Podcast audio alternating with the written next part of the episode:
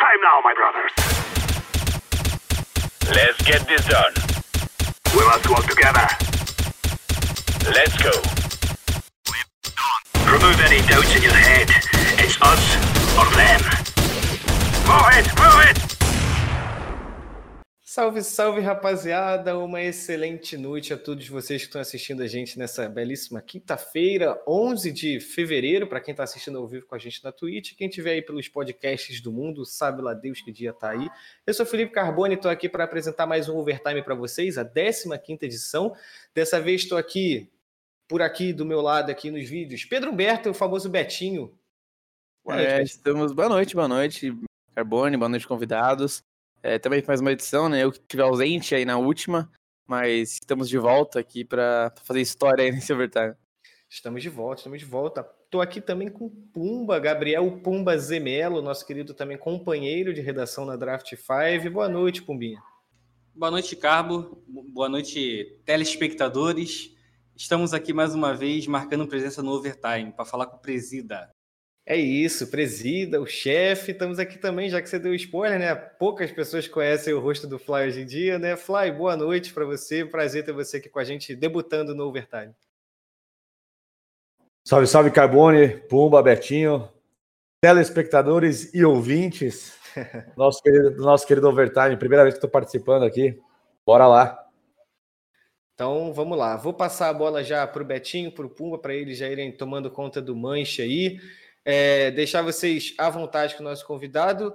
É, antes, Betinho, vou já startar o tema aqui para você. Para você puxar um pouquinho, a gente vai falar sobre de tudo um pouco aqui, sobre o, tudo que o Fly está envolvido no CS brasileiro, que vai é desde é a Gamers coisa. Club, vai desde a Gamers Club, a gente lá ruinzinho no nível 1, 2, 3, até um time pouco conhecido chamado MBR. A gente vai abordar isso tudo aqui no decorrer desse programa. Vamos estrear também o nosso quadro novo aí de perguntas da comunidade, a gente que colocou lá no Instagram da Draft 5. É, semana que vem a gente vai ter de novo com o nosso próximo convidado. Então, Betinho, faça as honras, vamos falar um pouquinho de cenário brasileiro de Counter-Strike por enquanto. É, eu acho que eu nem preciso muito introduzir né, o que é a Gamers Club, a gente sabe, né? Maior é, portal, talvez, maior é, Maior plataforma líder. De CS, a plataforma líder de jogador de CS. É, então acho que isso foge do meu alcance falar. Mas, Fly, a gente já recebeu vários convidados aqui, né? Jogador, treinador, recebeu Tacitos, Taco, que é, é por mais que lá fora também já jogou na GC, todo mundo já jogou na GC. E a gente sempre vê muito o jogador falando sobre a importância da GC para ele poder começar, seja começando lá nas ligas menores, ou seja, até quando ele vem aqui jogar só realmente o lobby com o pessoal. É, como que você vê esse, essa importância da GC? Qual que é o sentimento talvez você tem de ver, pô, o cara vem para cá e sabe que a GC é o lugar certo para ele continuar jogando, ele manter o ritmo, ou pro menino que cresceu e aí estourou na GC e aí recebeu a chance de representar uma organização maior? Cara, eu fico muito feliz porque a gente criou a Gamers Club exatamente porque a gente tinha essas dores como jogador, né? Então eu, o Ed, o Memelo, o Falenzão aqui no Brasil, a gente tava discutindo muito sobre isso. E falava, cara, a gente precisa de um lugar para aprender, para ter campeonato, para a galera poder jogar também e evoluir conhecendo gente. O Fallen já tinha a Games Academy, né? Então, só que era de uma maneira muito mais manual, grupo do Facebook, TS, então os, tinha os famosos mix da GA, que a galera entrava e dividia os times ali, mas se você quiser, queria jogar qualquer hora, você não conseguia, com uma galera que estava afim de jogar mais sério. Então, a gente desenvolveu a Gamers Club exatamente para ser isso inicialmente, para ser o clube para quem joga sério, né? Que o, o slogan que a gente usava desde o começo. E deu certo, né? Na minha opinião, deu certo. Fico muito feliz porque cada vez mais nós tivemos mais pessoas jogando sério, querendo evoluir, não necessariamente querendo ser profissionais, mas querendo evoluir. Uh, disputando campeonatos amadores ou sendo semi-profissionais, e muitos também com o sonho de ser profissionais e alguns que conseguiram. Então a gente fica muito feliz com isso. E uma coisa que eu acho que é um bom destaque da Gamers Club é que quando a gente desenvolveu esse ecossistema, né? Então não é para a gente não é só uma plataforma, né? A gente entendeu, cara, a Gamers Club é para ser uma empresa que são feitas por pessoas que amam esportes e que o nosso objetivo é resolver as dores da comunidade que a gente faz parte, né? dos gamers, no caso, inicialmente do CS no Brasil, hoje mais jogos e mais países. Então, vamos, a gente quer resolver esses problemas. E esses problemas hoje vão ser resolvidos com plataforma. Uma plataforma. Mas depois a gente criou canais de, de canais de stream é, para transmitir os jogos, é, campeonatos mais profissionais, com bolsa, com premiação. Então, foram várias iniciativas que nós, faz, nós tivemos para a colaboração do desenvolvimento do cenário. E eu sou muito feliz com o resultado, porque mesmo que esse cara que não jogue profissionalmente, mas ele joga sério, ele está lá evoluindo, ele é um cara que vai jogar contra um cara que quer ser profissional e vai ajudar a elevar o nível dele, né? Por isso que a gente brinca lá que a, as lobbyzinhas da Gamers Club é a cápsula do senhor Caio. E. o senhor Caio não, é a, como que era? Não lembro, mas era a cápsula da gravidade, na verdade, lá que tinha no Dragon Ball. Após a galera o tempo, treinava. O tempo do senhor Caio. É, o tempo do senhor Caio ali. E, e aí a galera, treina, a galera treinava lá, lá e a gente faz essa brincadeira Gamers Club também. E tem muita gente que quer jogar sério, muita gente quer jogar bem. Então, até o, o aspirante a profissional ou o profissional conseguem ter uma boa evolução porque tem pessoas desse nível, né? Várias pessoas. Cara, eu, eu digo assim por mim também, né? Eu tô longe de ser um aspirante profissional. Quem já jogou comigo sabe que eu tô bem longe disso mesmo, na verdade. Mas é, antes mesmo de conhecer a, a GC, né? Quando tava ainda começando a me inserir no mundo do CS e tal, tinha vezes que eu só queria abrir o CS e, tipo, praticar de uma forma útil. É, só que nem sempre você consegue fazer isso com, com os mapas que você encontra no workshop da Steam, etc, etc. E, e na GC, cara, é, assim, para quem tá em Narnia e não sabe, cara, é você, a, os modos de treino que você tem lá, você tem o retake, a questão de, é, de domínio, a, a, os modos de só HS, pistola, rifle, alp, etc, etc. É bom porque às vezes eu tô à tarde, tô, ah, sei lá, acabei de fazer tudo que eu tinha que fazer, tô afim de jogar um CS, mas não tô afim de jogar um CS valendo absolutamente nada. Você vai na GC, você abre lá o um negocinho, fico praticando minha alp, meu rifle e valeu, cara, valeu. É tipo, é realmente, é para todo mundo que gosta de CS mesmo, a GC tá ali exatamente para isso. Exatamente, essa é a ideia. E é, por muito tempo a gente focou no, no público mais hardcore, e a gente está entendendo que, a gente entendeu né, já há algum tempo, e as pessoas iniciantes têm uma certa dificuldade para jogar na GC nas lobbies, não nos for mas na lobby, às vezes para achar, para formar time e tal. Então, estamos trabalhando iniciativas para facilitar isso, para que mais pessoas, para que as pessoas que jogam hoje tenham sua experiência melhorada e para que pessoas que conheçam o Gamers Club agora tenham mais facilidade de acesso e uso. É, quando a gente fala é, de lobby, né, o, o Fly, e também os campeonatos que fazem parte do circuito, mas assim, mais da, do espectro amador, e, é, vem aquela frase que até virou um certo meme no, no CS, né? Que é o, os level 20 da GC. Só que é, a gente viu recentemente, né, quando a, a, o time do Tacon, a, quando ainda não era Godsent, treinava nos lobby, o, é, o, até o pessoal da, do, do, que virou MBR também jogava nos lobbies, e nas transmissões a gente falava que é, do, do, entre aspas, treinamento com os level 20 da, da GC. Isso mostra, o Fly, é, na sua opinião, que ainda tem muitos jogadores que podem ser revelados na própria plataforma e que a plataforma realmente ajuda a desenvolver novos talentos assim? Com certeza, com certeza. É, é, é, o que eu, é o que eu comentei. Quanto mais pessoas querendo jogar sério, jogando, mais o ecossistema evolui, mais aquelas pessoas evoluem, vão surgir, vão surgir novos grandes talentos. Então, vou, se você quer ser uma boa pessoa, uma melhor pessoa, busque se aproximar daquela das cinco pessoas que você mais admira. É sempre essa, essa é uma frase muito conhecida. Então, jogando é a mesma coisa. Se você quer melhorar, busque estar próximo das pessoas que você, que você admira, seja para jogar junto, seja para jogar contra. Então, esse ambiente é muito propício para isso. Ah, uma questão também que a gente está colocando em pauta para avaliar é porque a maneira que já está em pauta, estamos avaliando, é que a maneira como nós desenvolvemos o skill level, ele foi mudado nos últimos tempos para não ter aquela história do baiter, né? Então, ah, o baiter, porque ele era muito skill level mesmo, estava muito relacionado, à sua habilidade individual naquele momento, né, nas suas últimas partidas. E a gente teve muita reclamação das pessoas, dos baiters e tudo mais. Então a gente fez uma mudança onde está muito relacionado à sua vitória. Então a sua evolução como jogador dentro da plataforma, é, vencendo partidas, não necessariamente apenas é, eliminando adversários.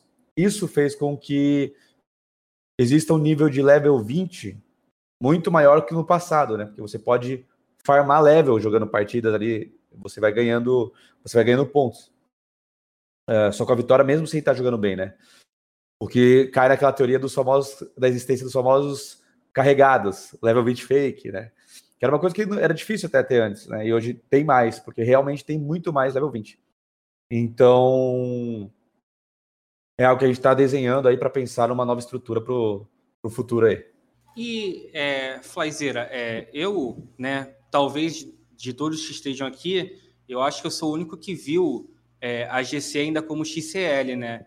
E você, cara, é um old school que na, vida, na sua vida do Counter-Strike viu vários, é, vários jogadores surgirem, né? O Beat, o FNX. Como é que é pessoalmente para você saber que, por exemplo, teve jogadores que hoje, é, hoje ou no futuro possam estar em grandes equipes e que, e que surgiram assim na, na plataforma, assim, é, deixando de, de, deixando de lado a alcunha do level 20, assim? Não entendi muito bem a pergunta, desculpa. Não, que assim, deixando é, a alcunha do level 20, como assim? É, deixar, deixar de ser só um level 20 e, e no futuro, é, talvez até vestir a camisa do MIBR ou outras grandes equipes como Fúria, assim. Ah, entendi. Não, esse jogador ele não deixa de ser só um level 20. Ele continua sendo level 20, só que agora level 20 e jogador de um time profissional. É... então, Falando de, de, pessoas do passado, assim como, como você citou aí, de Beat, Fênix e tudo mais, eu comecei a jogar mais sério competitivamente em 2004, 2005. Então, esses caras, por mais que eles sejam mais novos que eu, eles já eram lendas. Então, já, já jogavam muito bem. Então, não participei da revelação deles, eu que aprendi com eles. É, e quando eu vejo que nós estamos conseguindo revelar todos esses talentos, ajudar a revelar, né? Porque no final das contas, quem quem melhora é ele, não é a gente, né? Ele que tem que jogar para melhorar. Mas que nós colaboramos é, para que ele melhore. E que nós também colaboramos através das nossas partidas ranqueadas, que você conhece outras pessoas, das nossas lobbies, que você conhece outras pessoas, e dos nossos campeonatos, que a gente consegue também apoiar em visibilidade, é sempre motivo de orgulho, né? A gente sempre comemora, né? apesar de estar na posição como de, do, de, de diretor do MBR hoje, eu fico muito feliz quando eu vejo, por exemplo, jogadores da Fúria, como Yuri, Cacerato, é, foram revelados nas, na, nos campeonatos, nas ligas da Gamers Club. Aí o Jaime, muito inteligente, ficava vendo ali as estatísticas das partidas, estatísticas dos campeonatos, para ir pincelando o jogador. Então, quando eu vejo, quando eu vejo isso acontecendo, o Honda agora, eu sempre fico muito feliz que eu falo, galera, mais um sonho realizado. Porque um dos grandes objetivos quando a gente criou a Gamers Club, pelo menos para mim, foi o meu sonho era estar tá lá. E eu não fui bom o suficiente, ou talvez o cenário não era tão grande, tão grande o suficiente. E um dos meus principais sonhos em relação ao Gamers Club é fazer com que mais pessoas levantem troféus e realizem o sonho de ser jogador profissional, assim como eu tinha esse sonho um dia e eu não consegui realizá-lo. É, Fly, é, eu tenho uma, mais uma dúvida minha. Eu acho que entre os meninos aqui eu sou o que acabo mais jogando, o que mais joguei aí. É, o Carbone é um menino novo aí no, no CS, a gente tá sempre jogando junto. Mas eu tenho umas dúvidas mais sinceras agora. CS, mas é hoje, é. ele só banda todos os amigos, tá? Eu sou ruim há muito tempo, mas eu sou old. Cheguei a jogar 1.4 em Lan House, mas eu sou ruim até hoje. Não, mas é mais uma, uma pergunta mais no mecanismo da GC do que da GC em si, que é mais até uma curiosidade minha, e às vezes do pessoal que a gente joga aqueles lobbies, a gente fica questionando. Eu sou um mero nível 19 ali, então eu não tenho esse problema, porque eu tô sempre na alavanca, sempre subindo e descendo, mas acabo jogando com alguns amigos que são nível 20 e tal. Prepotente, prepotente. E e a gente sempre acaba discutindo, tentando entender por que, que o nível 20 tem limite de 3k pontos, por exemplo. Porque, assim, o cara tá lá nível 20 e aí a gente ganha, sei lá, 7 lobbies seguidas e o cara tá com 3 mil ele não ganha mais ponto. Aí quando ele perde a partida ele acaba perdendo ponto, ele acaba meio que sendo, assim, entre aspas, prejudicado. Por que tem, tem estabelecido esses 3 mil pontos? É pra não desandar muito? Como é que é? Cara, o meu mundo ideal era que existisse algo para que você continuasse com o interesse de evoluir os seus pontos, né? Porque essa gamificação é muito importante para que você tenha mais interesse, para que você tenha a sensação de conquista. Então, isso é, é importante para o que a gente quer, que a gente quer que você continue jogando, né? A gente não quer que você chegue no level 20, 3 mil e pare de jogar. Então, a gente está pensando em formas de melhorar isso, seja através da criação do level 21, seja como no, uh, como no LoL, que existe um, um, uma quantidade de pessoas, limite para aquele ranking, essas pessoas vão estar disputando, por exemplo, ali no, ah, no, no Valorant também. No Valorant também agora, né? Para adiante. Então, existem hipóteses aí que a gente está discutindo para desenvolver no futuro. É, porque de fato também a gente tem essa, essa mesma visão que você, né? Pô, porque pode ser melhor, né? A gente também tem essa visão, pode ser melhor. Aí por que que não é a gente não faz isso hoje do jeito fácil que é vamos aumentar para ter pontos ilimitados? Porque o comum de todos esses sistemas de pontuação é que você não tenha a liberdade de jogar com quem você quiser. Então, no próprio Valorant, por exemplo, você vai jogar uma ranqueada, você tem uma quantidade de, de rankings abaixo e acima que você pode ter na mesma lobby. Né? E na Gamers Club, a gente. Pode ser que a gente mude essa ideia, mas a gente sempre teve a ideia de fazer com que você possa jogar com quem você quiser com quem você quiser e contra quem você quiser. Então, se você é um cara level 18, por que, que você tem que criar uma Smurf para você jogar com seu amigo level 15, que você quer jogar com aquele seu amigo, level 5, level 10? Você tem que criar uma Smurf, e daí a gente acaba criando, que é o que acontece no Valorant, por exemplo, né? Tá acontecendo. É, e em vários outros jogos, né? Então você acaba criando é, essa dificuldade o jogador que quer jogar. É, no caso do. E aí, por não termos esse limite, se a gente coloca ilimitado, né, por termos esse limite, na verdade, né, se a gente colocasse limitado, vamos supor que você atingiu 5 mil pontos. E aí você teria interesse em jogar com, com o seu amigo level 5 contra uma outra lobby level 5. Se você perdesse, você ia passar 850 pontos para aquele cara level 4, que ia virar level 7 do nada. E não é uma verdade do que como a gente espera. É, então, esse é o, esse é o grande motivo. Entendi, entendi. E aí, já, já até mixando com o fator pontos, né, você estava explicando mais cedo, mais cedo é, um pouquinho atrás do, do, do ponto, né, de você uh, da polêmica do Baiter, né, de antes você ganhar por kill e agora você ganhar por vitória. É, mas como que, assim, não sei se você pode falar a fórmula, né? Mas como que é realmente a, a para contar os pontos? Porque, assim, é, pelo menos eu acredito que não seja só por conta da vitória. Então, é, a probabilidade de vitória envolve cast. Qual, como é Isso. que é? é? Começa de uma maneira básica: vitória mais pontos, derrota menos pontos. Aí é avaliado ADR, né, que é o seu dano por round, é avaliado é, kill, assistência, é, então assistência né, de flash ou de dano. Uh, e aí é, tem uma fórmula que baseado no seu baseado no seu a sua probabilidade de vitória contra aquele time é feita uma conta com multiplicador. Então, se sua, se sua vitória era. Então, multiplica-se multiplica essas variáveis, depois multiplica-se a vitória por um, se é derrota por menos um. Né? Aliás, não multiplica, na verdade, porque senão você ia perder muito ponto sendo um bom jogador. Mas você perde pontos se você não for um bom jogador, e aí. E aí sai esse resultado. Então, são uma série de variáveis, mais, Nossa, o, mais o multiplicador de probabilidade de vitória, que vai definir quantos pontos você vai ganhar. Entendi. É, é Fly, nessa, nessa sua explicação você falou é, algo que me chamou a atenção, que é em relação a, a, a, a GC não ter aquele o range, né? De, que a gente vê no LoL, no Radiant, até entre jogos que, tipo assim, se você é, por exemplo, platina 1, você só pode chamar até diamante ou até ouro, alguma coisa. e que esse, esse limite, né, ele é prejudicial em relação a, a, ao tempo de você procurar uma partida, né?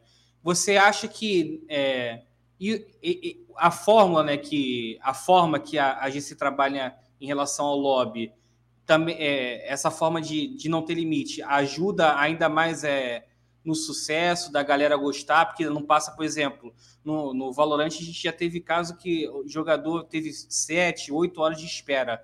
E na GC a gente não vê isso, né? Exatamente, faz todo sentido. É, essa é a nossa estratégia, né? Porque o que, que um jogador quer? Ele quer jogar. E, e como que ele quer jogar? Ele quer ter uma boa partida competitiva, que ele tenha a chance de ganhar, que seja desafiadora, só espancar também não tem graça. Então ele quer ter essa sensação da competição e da vitória. Só que existe um tempo limite que para a pessoa vale a pena. E cada um tem o seu limite. Então, para mim, por exemplo, para eu ter uma partida muito legal, eu estaria disposto a esperar 30 minutos. Para o João ter uma partida legal, ele está disposto a esperar 5. E para o ele está disposto a esperar 30 segundos. Então, por isso que tem gente que ainda continua jogando MM, porque acha que o processo de demorar 3, 5 minutos, já, ele já não tem saco para isso. Bom, o Gamers Club hoje não é o lugar para esse cara. Mas com certeza o que a gente quer é facilitar cada vez mais achar partidas e de uma maneira rápida e competitiva, né? Então hoje a gente acha que a gente permite muito bem achar partidas competitivas que você consiga jogar da maneira que você quer e a gente está trabalhando para encontrarmos formas de facilitar e agilizar esse processo. Mas com certeza tem uma grande relação com o sucesso e o crescimento da Gamers Club. E, e também um uma. Ponto, só, só, desculpa, só um ponto adicionando a isso é que a lobby ela foi muito, ela foi criada a princípio para ser uma espécie de normal game. O que definiria ali se o cara é bom ou não eram para ser as rankings.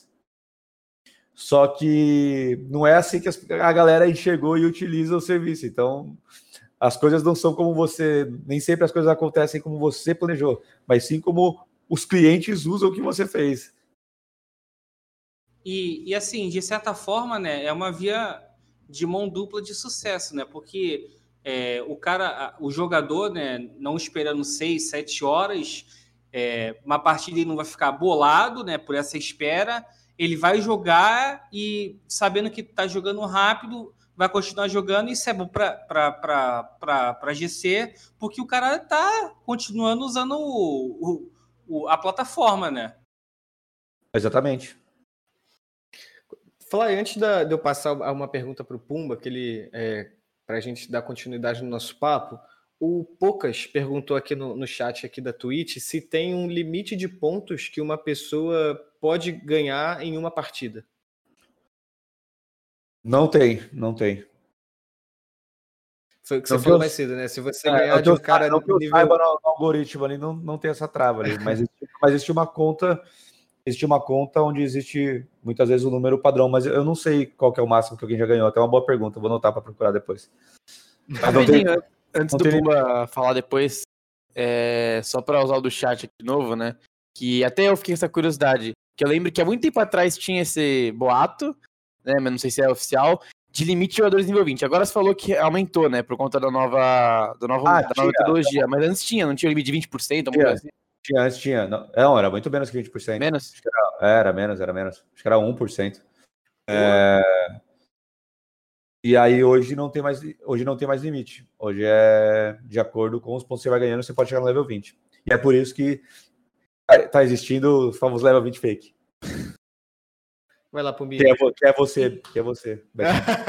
Meu, tô 19, tô 19. E, Flaizeira, é, você falou da ranking de Pro, né? É, nesses dois últimos dias, né, a gente viu, a gente acompanhou no Twitter uma treta, né? É, que, que até puxa um pouco da ranking de que, assim, é, existe planos da GC para o futuro próximo, para o futuro a longo prazo, de transformar a Rank de Pro na, na verdadeira casa dos jogadores profissionais que querem treinar, é, querem jogar o, o, lobby mais, muito mais a sério, assim, é, pro, em relação ao GC? Sim, nós temos essa, esse plano, sim. Claro. Sim, sim, nós temos esse plano, sim. Uh, já está discutindo de como fazer isso. Esse plano ele existe há muito tempo, já faz uns quatro anos, acho, cinco anos. E ele começou, eu lembro começou na Max 5 Invitational. E eu, o Yel tava no G3X. A gente tava lá fora no, na rua, batendo um papo. E ele falou: Cara, tem que criar um lugar pra galera dos prós jogarem e tal, tal, tal. E a gente, às vezes você, às vezes vocês podem ter visto eu falando no Twitter assim com o Yel, falando: Ah, Mix dos Monstros porque esse era o nome que a gente tinha inventado na hora. Cara, que que gente, como vai chamar isso? Ele falou, pô, é um, eu falei, eu falei brincando, é o mix dos monstros, aí, mas zoando, obviamente. A galera deu risada e tal, e a gente sempre fala desse projeto aí como o mix dos monstros. E a gente fez isso. Então, a Ranked Pro, no começo, por volta de 2017, eu acho. Não lembro direito a data, mas acho que foi 2017. A Ranked Pro era isso. Só que qual que é o problema? Nós somos uma empresa que precisa se sustentar financeiramente. E aí, quando você cria um, um lugar só para os prós jogarem, e é pouca gente, né?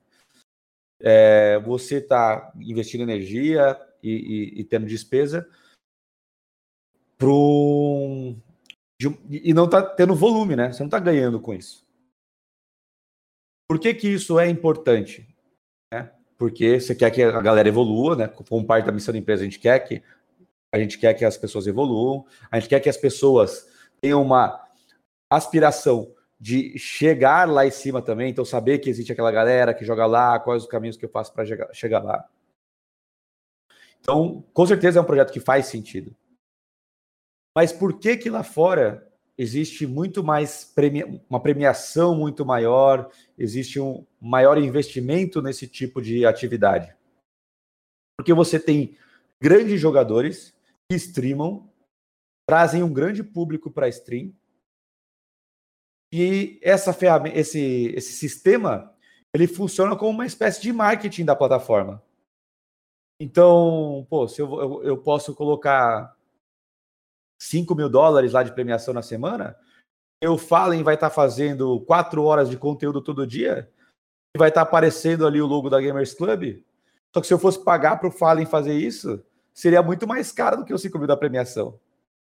Então lá fora faz sentido, mas aqui no Brasil, naquela época, nós tínhamos muito, muitos poucos streamers nacionais, profissionais, jogadores profissionais que streamavam e que tinham um grande público. Hoje em dia está crescendo mais hoje em dia já faz mais sentido investir nesse tipo de projeto.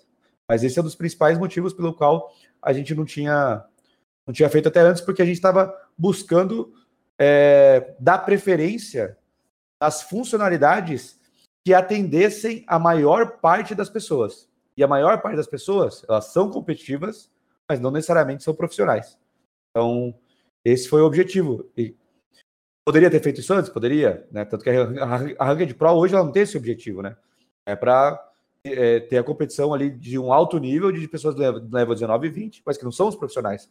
São poucos que jogam lá assim. Mas ela cumpriu o nosso objetivo que era crescer.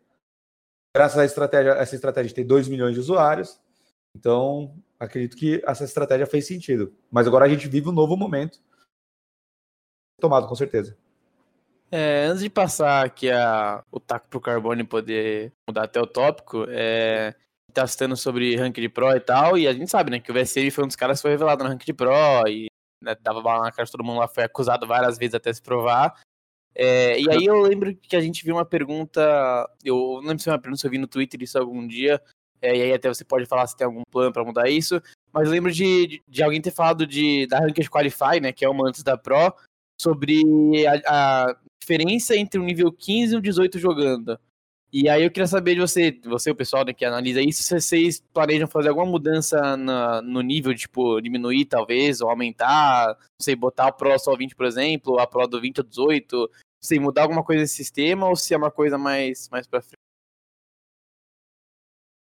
Cara, a, a diferença sempre vai existir mas eu acho que ela não é tão grande, e aí sempre fica aquele exercício de o quanto tempo a pessoa está disposta a esperar.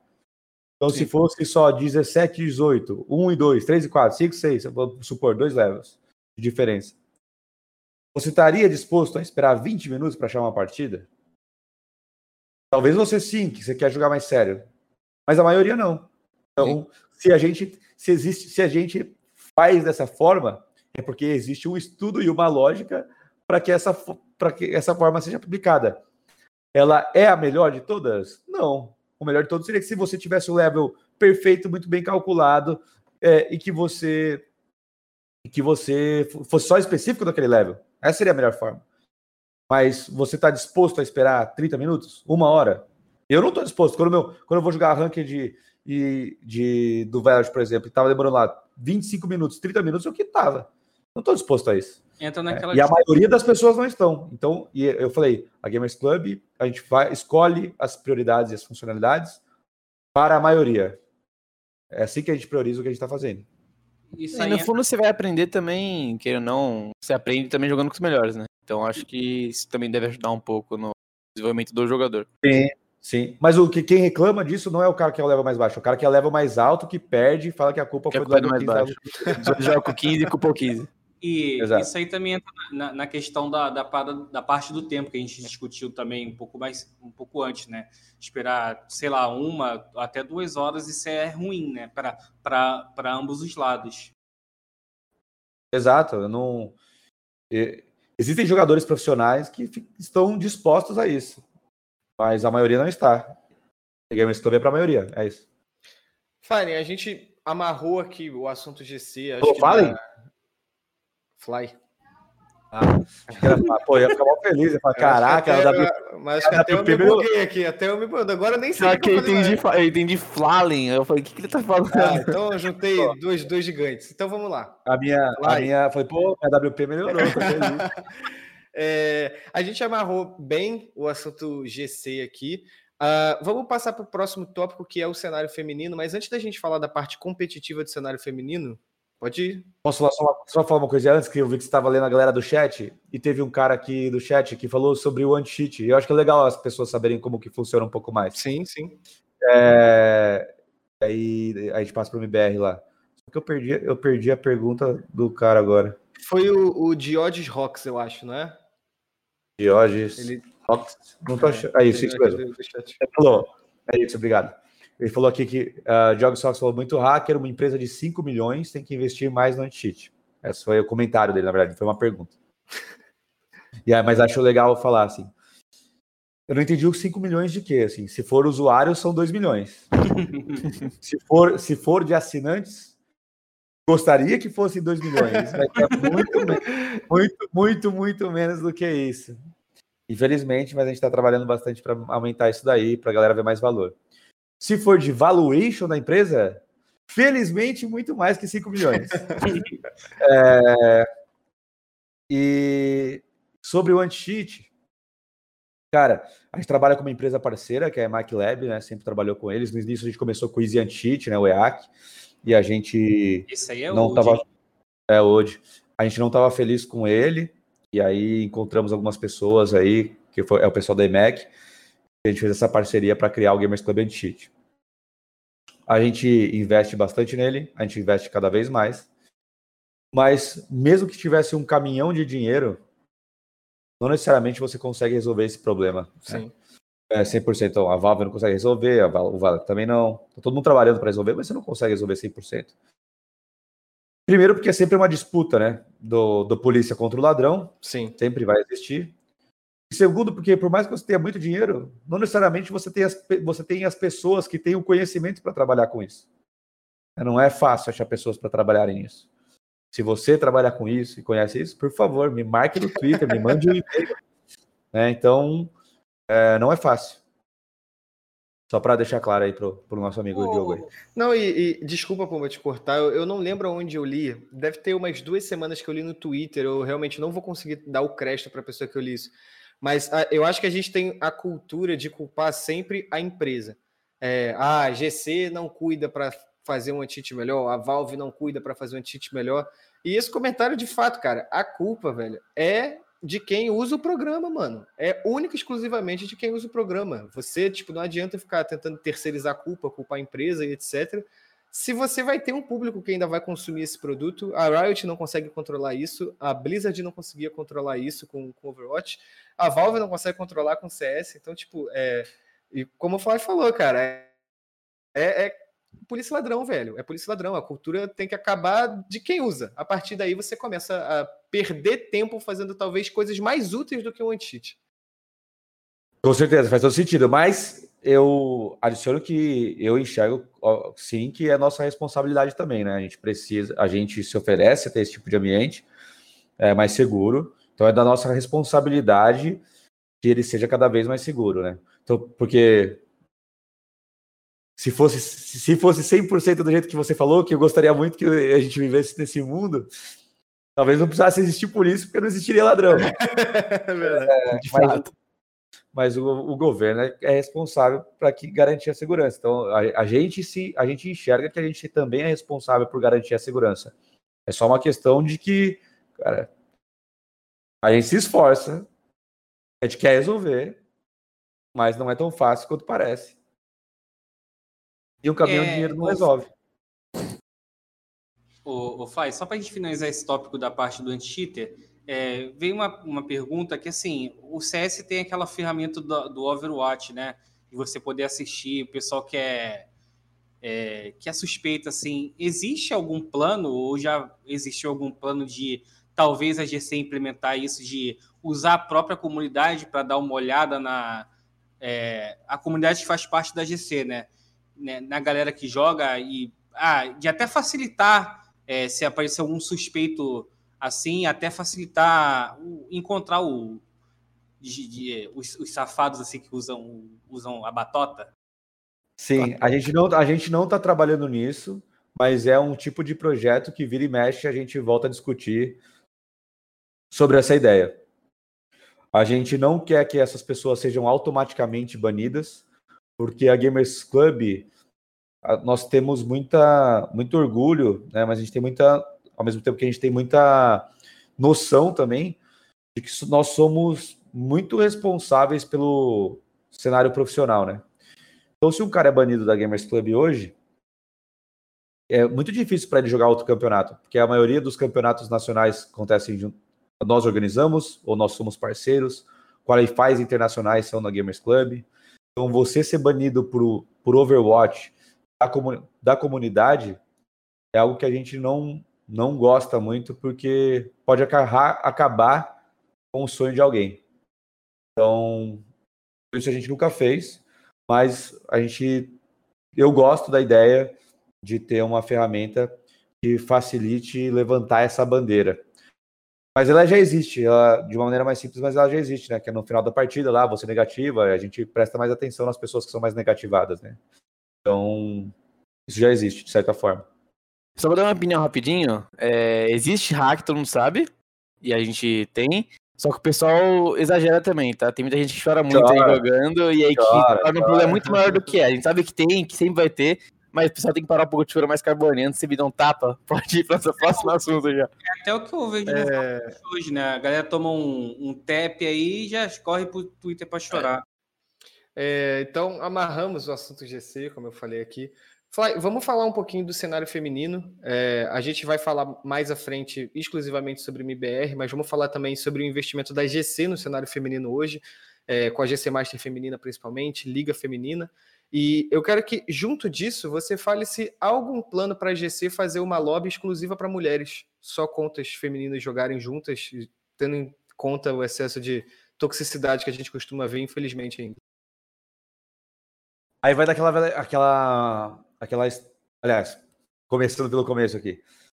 Primeiramente, primeira, primeiramente é, sim, a gente tem muito interesse de fomentar o cenário feminino.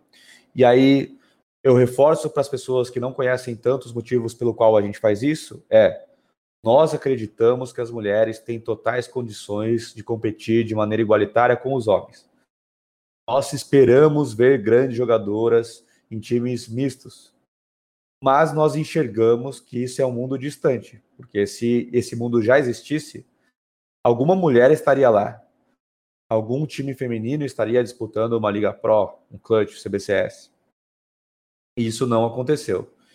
E a gente enxerga que um dos principais motivos é pela falta de apoio das mulheres jogarem desde mais cedo ou poderem competir de uma maneira mais nivelada e séria, serem levadas mais a sério. Então, lá em 2017, eu juntei algumas mulheres e fiz a pergunta: Você acha que deveria ter uma liga separada? E elas disseram que sim. Se as pessoas que estão sofrendo com o desenvolvimento acham que sim, quem sou eu para falar que não? Então, Lógico. por isso, começamos com a liga que ela é separada para as mulheres, para que elas tenham um ambiente específico delas, mas que elas podem também disputar em times mistos ou com os mesmos times femininos todas as nossas outras ligas. Então, ele não é algo excludente, ele é algo adicional. É... A gente tem a, a, começou com a Liga Feminina de uma maneira mais simples, fizemos a Gamers Club Masters pela primeira vez no ano passado, e é um projeto do qual eu tenho muito orgulho, e um dos principais motivos pelo, pelo qual isso aconteceu é porque também existem mais mulheres trabalhando na Gamers Club. Sim. É, então, é, se você me perguntar, cara, essa é a prioridade do seu dia? Você acorda e dorme pensando nisso? A minha resposta é não. Né? Mas que com certeza eu apoio, mas eu tenho muitas outras coisas na minha cabeça. Então, o fato de terem mais mulheres trabalhando aqui permitem que a gente também pense mais nas dores que essas mulheres também vivem, né? Muitas delas, além de trabalhar aqui, também jogam na GC. Então, a Gamers, a Gamers Club Masters uh, feminina aconteceu muito por causa delas. Né? Essa, essa, é a grande verdade e a gente dá muita liberdade para as pessoas que aqui trabalham e continuaremos trabalhando para desenvolver o que nós acreditamos é, que faz sentido levarmos de solução para a comunidade. Né? Porque nós também nos enxergamos parte da comunidade.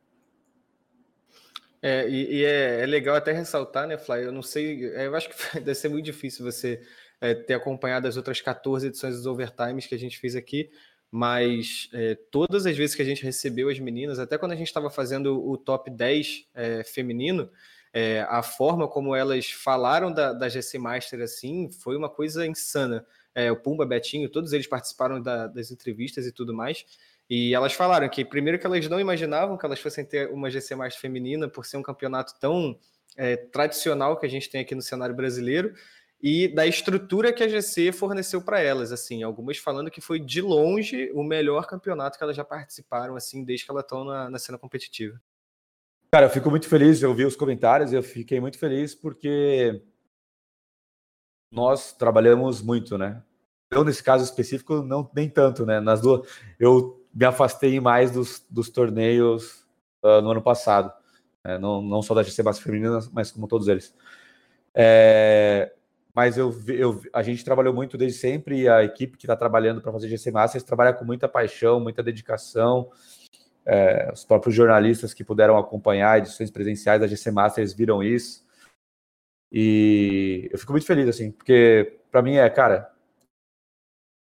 eu que eu, eu quero que as pessoas tenham a mesma experiência da qual eu gostaria de ter quando eu jogava. Sim, sim.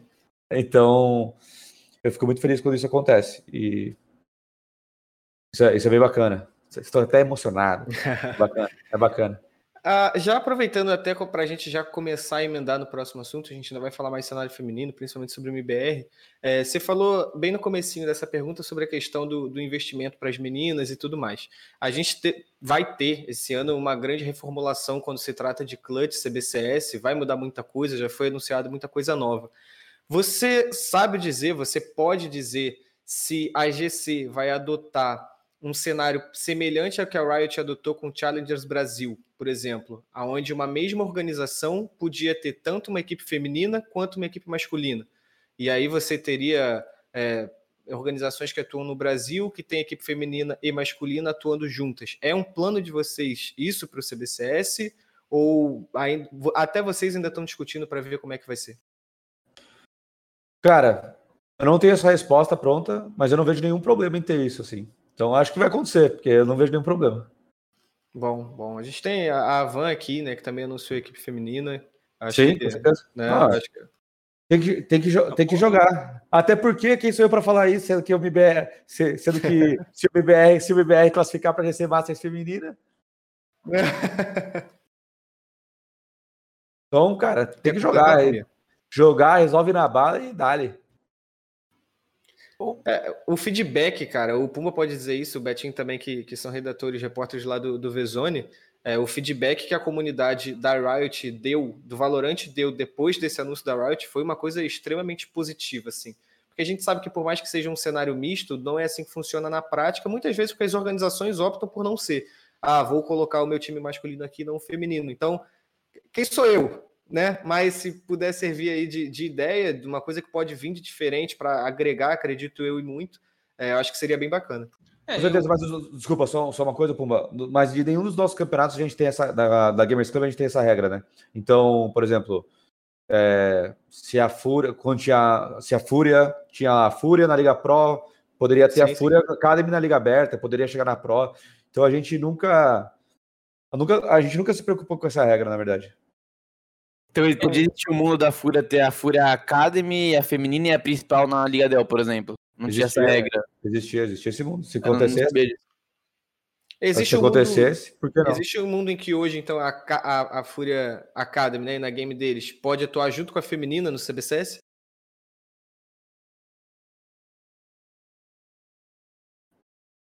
Pode, sim, sim, sim, sim. Ah, ou até o MBR. Eu demorei para eu demorei pra, eu demorei para processar aqui. Dentro da Gamers Club, sim, né? Até o MBR também, dentro da Gamers Club, sim, também. Lógico. É só, que... que... só, que, só que isso não é como acontece no. Pô, desculpa, pô, te interrompi de novo. Fala agora. não, não, pode, ser, pode finalizar, Flazeira. É que o, os campeonatos da Gamers Club nunca tiveram esse problema. A gente nunca teve essa regra. E o que rolava. Não que eu lembre, pelo menos. Talvez a gente tenha, talvez a gente tenha em algum momento isso aí. É a Valve. a gente tivesse tido aí em nenhum momento. Ah, mas talvez a gente acho que, acho que teve algum momento, por alguns campeonatos específicos, por alguns motivos, a gente até chegou a ter, eu acho, mas não é padrão nosso. É... E aí, obviamente, que outros campeonatos que podem acontecer na Gamers Club, mas que existem regras, pô, Qualify do Major, RMR, sim, sim, babada, sim. aí é, não vai ter como, né? Mas, mas, por nós, mas por nós não tem problema, não. É, o. Agora sim, Pubão, fala aí. não, é que assim, é, essa, eu, como eu tô mais próximo do Valorant, né, o, o que eu vi, né, não, né, não, não só a alegria das meninas, mas também isso aumentou o investimento, né? Das, das próprias organizações, assim. Porque, por exemplo, a gente vê é, lá no Valorant, né? Tem a Van, tem a Game Landers, tem a, a Vikings, entendeu? São tudo. NTZ. É, NTZ, mas a NTZ é que a NTZ Nem tem masculina, né? Tem só. É, é. E a gente e, e, é, o que, é o que a gente pode ver no, no CS, né? Porque, por exemplo, quando eu fiz o top, o top 10 feminino é, da draft, né? Assim como eu também cobri os, os torneios femininos, o, o, vários jogadores falaram que o, por mais que o ano de 2020 tenha sido bom, né? Porque teve quase 10 torneios, né?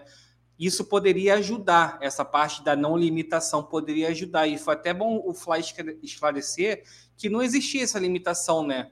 nos campeonatos da GC. É, apesar de que o pessoal achava, né? Porque, no, por exemplo, no Major com a Valve tinha, tinha esse embargo assim. E é, algumas vezes, algumas vezes são os próprios times femininos que têm a preferência de não jogar também. Isso acontece. Sim. Tô com dor de garganta aqui, tô. Tá com a garganta seca aqui, tô mandando um própolis aqui quando você fala. Não pode falar, pode falar, se tô mandando um própolis aqui. Não. vai, vai puxar, Beto? Betinho, Pô, Betinho. Precisa completar isso, tá de boca aberta. Não, não, pô. Eu devo ter travado, devo ter travado. É, eu pensei que ia falar, não. Não, mas é, antes, antes de puxar pro CBCS, a gente estavam falando né, sobre o cenário e tal, e eu acho que a gente, a gente acaba ouvindo, às vezes, algumas coisas nos bastidores que não são tão. que a gente acaba não publicando por não ser tão forte, ou coisa do gênero, mas a gente sabe que já existiu a possibilidade de algumas jogadoras jogarem times da, da Liga Dell aqui no, na temporada passada, e eu acho que isso diferente do Valorant, eu acho que é muito o que você falou de cultura, talvez, né? No CS é muito mais difícil acontecer, ao meu ver, pelo menos hoje em dia, do que no Valorant. No Valorant, o Pumba até pode me corrigir se eu estiver falando do país errado, mas na Tailândia teve, né? A menina que foi campeã é, do time a, misto. Tem a Gini e. É, a, na, a EG investiu também com o time misto, tem a Potter, que era do CS, então acho que é uma cultura que vai sendo criada no, no Valorant, ela, como é um jogo emergente, já está sendo criada junto é, mas, com o jogo, né? Mas a, a Dini, a Dini joga, joga no, no cenário misto assim desde o CS, porque o time dela veio do CS, né? Sim, é, mano. É que no CS ela não teve. O time não teve tanto espaço, talvez, quanto no Valorant, né? É, sim. Hoje... Aqui, aqui no Brasil eu não consigo lembrar nenhum time aqui, por exemplo, misto, lá fora jogando. É, esse uma time, coisa muito difícil. Esse time da Dini, ele é top 2 lá da, da Tailândia e um dos melhores da. É, do Sudeste Asiático, e também teve outra equipe que foi top 4 no torneio oficial. Então, Beto, é, dá continuidade pra gente. CBCS que até agora tá todo mundo um pouco ainda esperando para ver o que vai acontecer, né? Vai lá, Betinho. É, isso que eu ia falar. A gente teve o formato aí anunciado, né? As cinco etapas. É, só que, assim, particularmente, eu sendo bem sincero, eu não entendi 100%. Eu entendi é, como que é no, por cima, assim.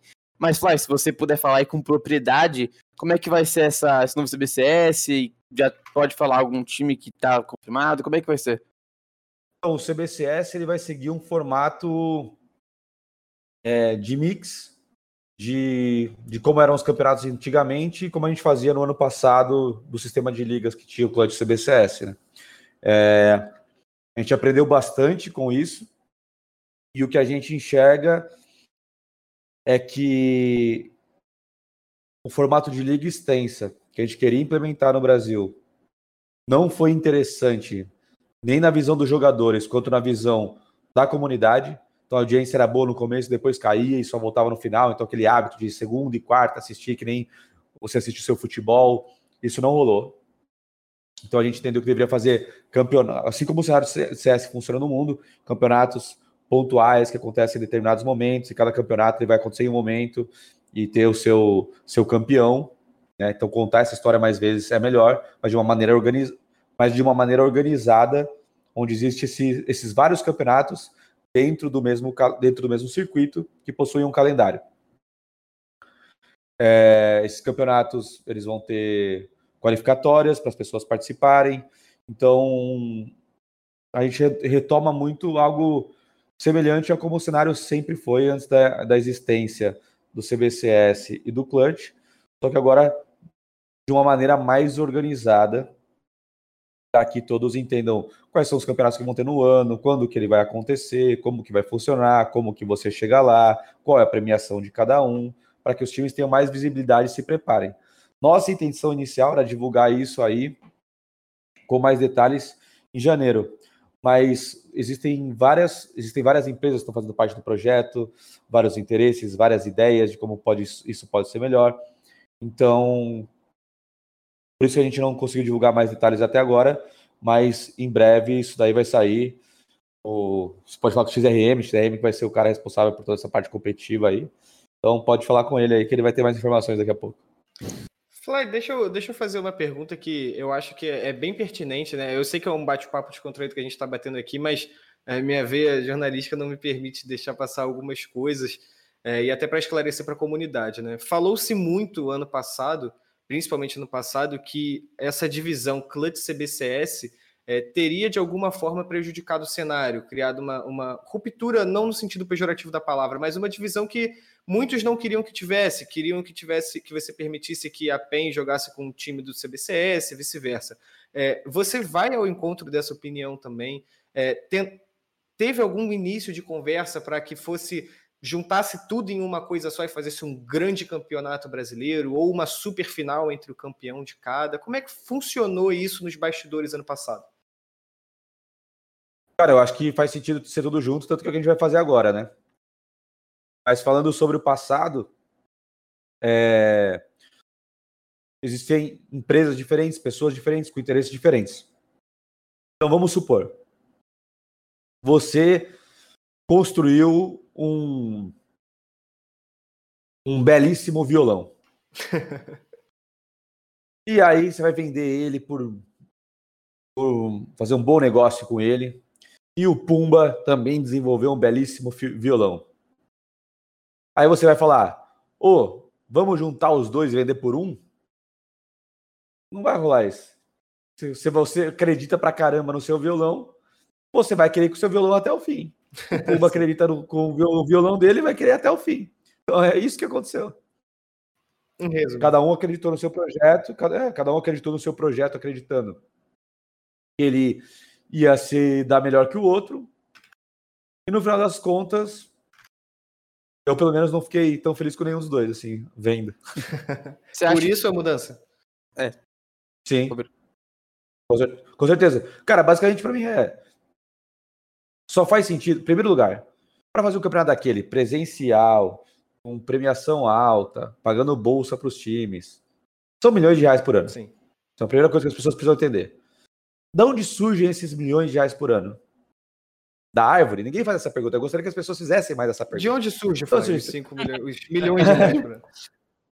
Surge da árvore? Não, não surge da árvore. Eles surgem de alguém que está investindo. No caso da- do Clutch Gamers Club BBL, no caso do CBCS, os sócios que é, eram daquela época. Além do time, obviamente, né, que os times estavam investindo para que esses times existissem, tivessem game house e tal. E também era um investimento alto. É, Mas de outra proporção, né? Lógico. É, E da onde sai esse dinheiro? Esse dinheiro sai das empresas que são sócias investidoras daquele projeto. Então, no caso do Clutch, foi a Gamers Club e a BBL que colocaram o dinheiro lá.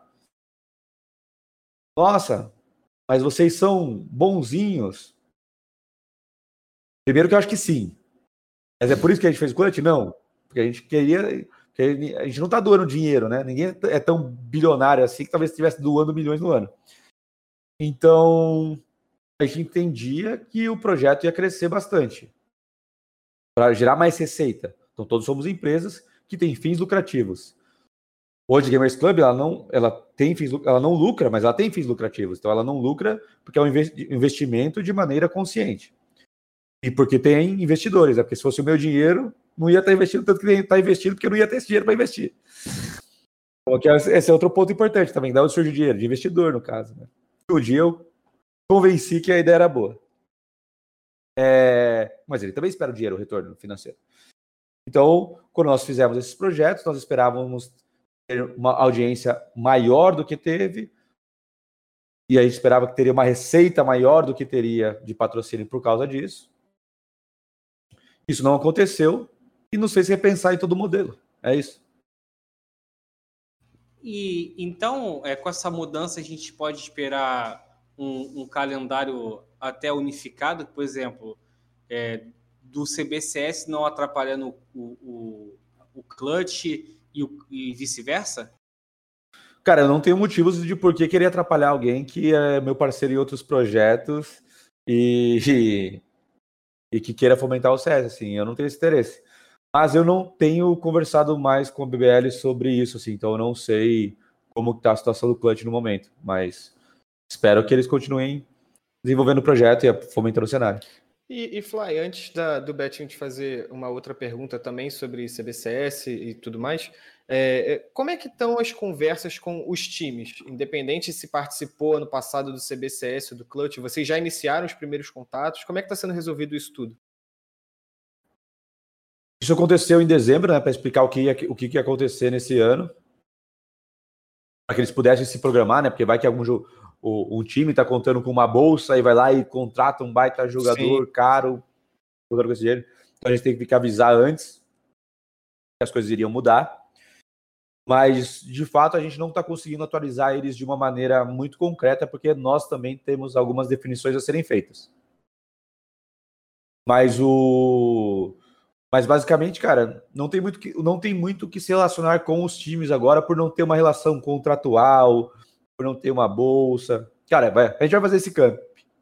Quer jogar? Se inscreve. Não quer jogar? Não joga. Prático. É isso. É isso. É, com a com essa junção, né, eu vi muita muita dúvida aí na comunidade, eu, se não me engano até o West tava, tava conversando com o West no Twitter, uma coisa do gênero, é, sobre a GC Masters. É, de alguma forma essa essa junção, né, essa esse novo novo campeonato que tem, vai afetar a GC Masters ou a GC Masters vai continuar sendo um evento à parte, né, que é todo que é mais aclamado. Como é que vai ser? Você pode falar um pouco sobre? Sim, ele, ele vai afetar a GC Masters, a, GC, a, a Gamers Club é, não vai fazer mais campeonatos profi- profissionais de Counter-Strike, não sejam pelo circuito. É, por isso que, bom, quando saírem todos os nomes dos torneios lá, vocês vão ver alguns torneios lá e entender um pouco melhor. Mas algumas pessoas já, já viram lá que Não, já- os nomes tem, já saíram. tem o foi isso. CBCS Masters. Isso. É que, vai- vão ter, é que vão ter umas atualizações aí, eu acho. Mas Ah, sim. mas o, bom, CBCS Masters lá e tal, é, é a GC Masters. É, mas a gente pode ter GC Masters feminina, GC Masters de outras coisas aí, um, novo, um outro modelo de GC Masters pode acontecer. que não, não é uma. Não tô deixando no ar, é porque eu não sei mesmo. Mas pode, pode acontecer um outro modelo de GC Masters. Mas aquela pegada de GC Masters que vocês conhecem, esse ano vai ser CBCS Masters. É, Fly, é, a GC Masters hoje, né, pelo menos é, para a visão de quem está de fora, assim, ela é meio que a galinha de ovos de ouro da, da GC, pelo glamour que tem, né? Eu tive a oportunidade de ir em duas, né? Então eu vi o quanto que esse torneio é espetacular em todos os âmbitos, né? Para nós jornalistas, para os jogadores, o ambiente e tal. É, existiu algum medo assim por parte da de vocês, assim, da empresa de, de perder esse glamour com, com, com a troca de nome? Por exemplo, a, a confusão que teve da, do pessoal é, entender outra coisa, assim. Teve esse medo por parte de vocês? O medo da confusão das pessoas? O medo do que exatamente? É, não, assim, o, o, o medo de perder o, do, do, torneio perder o glamour que, que construiu, né? Que desde, ah, desde com certeza, criado. com certeza, com certeza. A gente está discutindo bastante sobre isso para que seja um evento do caramba, que a galera curta, siga a mesma ideia, a mesma identidade. A gente quer, a gente quer manter isso sim, mas com certeza existe, existe esse receio. Mas agora, mas aqui antes aí, antes eventos de CS dá prejuízo, né, para quem não sabe. Então, antes a gente tinha dava prejuízo sozinho, agora a gente pelo menos divide o prejuízo com os outros. Fly, vamos passar para o assunto que eu acho que as pessoas têm mais interesse em ouvir. A gente não tinha como conversar com o diretor do MBR sem falar de MBR, claro que a gente deixou isso para o finalzinho. É, quero começar perguntando para você sobre o MBR feminino. A gente estava fazendo overtime com Tacitos e a gente estava falando da importância de uma organização como o MBR entrar na, no cenário feminino, né? É, eu acho que, e aí, claro, já é totalmente a minha opinião sobre o assunto. Eu acho que o Brasil hoje tem se destacado demais em relação ao investimento no cenário feminino, é, tanto em campeonatos, que você tem uma plataforma como a GC, como a gente falou desde o comecinho, ajudando. É, você tem e as próprias organizações. É, Fúria, MBR, W7M, que anunciou também, a Van, que anunciou também. Estou é, esquecendo de alguma, pessoal? Com certeza de várias, né? Com certeza. várias.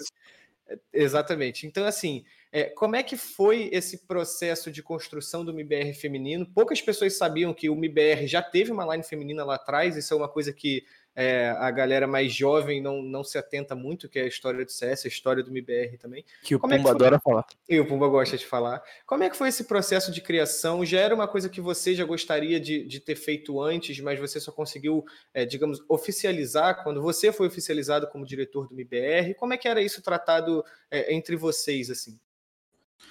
Cara, antes do MBR eu mais palpitava e, e do que fazer algumas coisas assim, né? Menos na época do, do Kogu ali, que foi quando eu, eu, eu de fato trabalhei ali, puxei mesmo. É... Mas, honestamente, tinha tanto, tanto detalhe para ser resolvido ali, tanta coisa para acertar, e ter uma line feminina não estava dentro da minha lista de prioridades.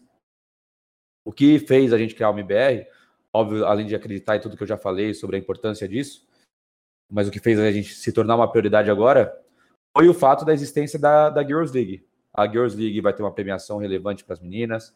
Eles estão trabalhando com transmissões, vão estar trabalhando com transmissões legais e recorrentes que vão ajudar na visibilidade do cenário. É... Existe, existe, existe um valor a ser repassado para os times. Então a Girls League está fazendo algo é, que é de tirar o chapéu. Não estou vendo a galera falar muito disso, mas é algo de tirar o chapéu para o cenário feminino é, em relação a esse fomento. Então, a existência da Girls League e instalou, né? O pessoal, o pessoal do Omelete, né, que é um dos responsáveis pela Game XP, veio conversar comigo, falando da existência dela, como que ia funcionar. É, e eu falei, pô, se é assim, então faz sentido nós arriscarmos aí, investirmos e criarmos algo bem legal. Então, quando eu falo de arriscar, é porque é um investimento, né? Sim. É, e, e aí, pô, ele foi o grande impulsionador. Esta liga foi a grande impulsionadora para que o MBR criasse a sua lineup feminina. Eu acho que, só, né, só para poder falar sobre um pouco, a, você falou da Game XP, eu acho que a gente viu, né, a gente até acabou sendo quem noticiou a polêmica que teve sobre os times na, na Girls League, e apesar disso tudo aí, que não cabe a gente decidir se é certo ou errado, é, a organizadora sabe que faz campeonato, eu acho que o que você falou é uma verdade, que tá faltando realmente dar um pouco de valor, eu acho, pro trabalho que os caras estão fazendo, que eles chegaram botando a maior premiação que a gente já viu aqui, e aí também já pode linkar com o que o Carbone falou, que a gente sempre baixa na tecla de faltar investimento no cenário feminino, é, e a gente sabe que realmente falta, mas que no fundo o Brasil, eu, eu acho que dá para afirmar assim que o Brasil é o, time que, o país que mais tem organização investindo no cenário Sim. feminino. Sim, a gente não vê lá fora, a gente não vê uma Liquid no, no, no, cenário feminino, a gente não vê uma EG, uma G2, uma FaZe, a gente vê o Brasil sendo realmente quem mais tem, e algumas orgs ali, uma Besiktas, às vezes uma, uma Origin, às vezes, então acho que. É, então, eu acho que realmente. É, a gente sabe que falta investimento, mas é muito bom ver que o Brasil tá bem nesse quesito, e agora com a entrada do MIBR, que traz muito mais visibilidade, a gente é, viu até que os números aumentaram a visualização, eu acho que tem tudo para crescer mais ainda, né? Aí, você ganha a chance de, você sendo o pioneiro, digamos assim, de grandes projetos como a gente tem aqui, você tem uma chance ainda maior de, de conquistar o mundo depois, assim. É, quando essas organizações começarem a entrar, que campeonatos mundiais forem começando a acontecer, a chance de você ter um IBR lá, uma Fúria, uma Van, é muito grande, né? Exatamente. O time vai estar crescendo, vai estar melhorando, vai estar batendo em frente com os grandes daqui. Então, é... acho que é isso. Ano passado, eu tive a oportunidade né, de, de entrevistar várias jogadoras, tipo, por exemplo, a Santininha, a Napier, a Fly, é, e o que elas falavam era o sonho de ser campeã mundial, né? Aí a pergunta que eu faço é: no, no MIBR masculino, eles já estão lá fora, né? Fazendo bootcamp, disputando torneios internacionais. Existe o plano ou a vontade do MIBR fazer o mesmo com a, com a equipe feminina, de levar lá para de levar para fora? Sim, se existirem campeonatos, né? Então, é, hoje eu acredito que o cenário brasileiro ele é muito maior e mais forte do que o cenário mundial. Com certeza. É, é mais, é mais fácil os outros, os outros times irem começarem a vir para cá do que a gente ter que ir para fora. Essa é a realidade que eu vejo curiosa no cenário feminino. É, não, isso, isso foi, foi falado já pelas jogadoras também. É, quando, quando eu fiz o top 10, né?